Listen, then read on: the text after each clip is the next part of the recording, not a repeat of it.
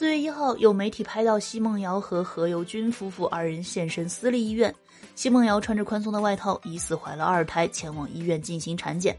何猷君呢，全程细心陪伴，又是端水又是递吃的，将奚梦瑶照顾得很好，完全没有豪门少爷的架子。自两人结婚后，奚梦瑶一直被何猷君宠着，可以说是很幸福了。那作为豪门媳妇，生孩子呢也是分内之事了。此前何猷君在接受采访时就表示，希望奚梦瑶最少能够生三个孩子。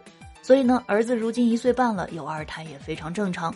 前段时间呢，四太生日，何猷君和奚梦瑶带着儿子为四太庆生，一家人共享天伦之乐。那真的有了二胎，四太也一定会非常开心的。